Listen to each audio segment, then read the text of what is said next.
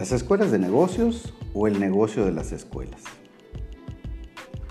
Hace un tiempo, me acuerdo que estuve en una cafetería cuando iba a entrar mi primera hija a estudiar a la universidad, porque siempre hemos pensado que después de la universidad es grato poder seguir estudiando una maestría.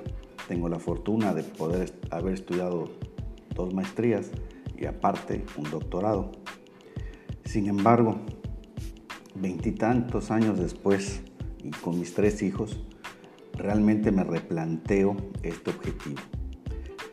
Invertir hoy en una universidad o en una maestría es una fortuna. Y finalmente es un complemento de la formación académica de los hijos. Sin embargo, he visto desfilar en la oficina mucha gente con grandes currículums pero que no tienen un conocimiento real de lo que es un negocio.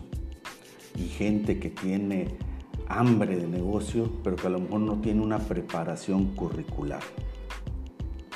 Eso te hace pensar, ¿realmente los MBA hoy son exclusivos?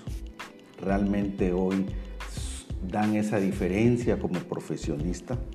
Hay tanta proliferación de los centros de expertos sobre los temas de, MBA que le venden a los estudiantes, que no te queda más que hacerte una pregunta, ¿no?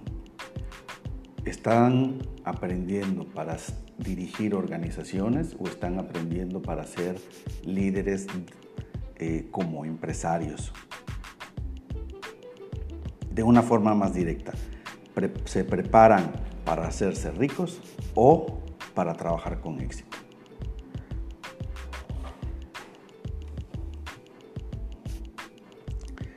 Es un tema que genera mucha rescabo porque para unas personas la, educación, porque así fueron formados, representa una de las máximas a lograr dentro de su carrera profesional.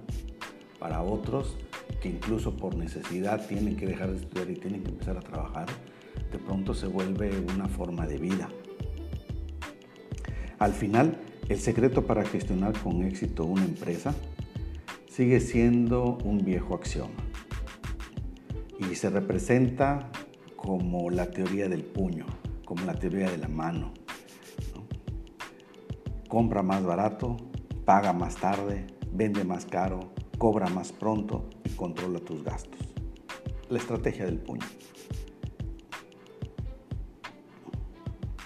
No nos dejemos llevar por lo que la sociedad pide.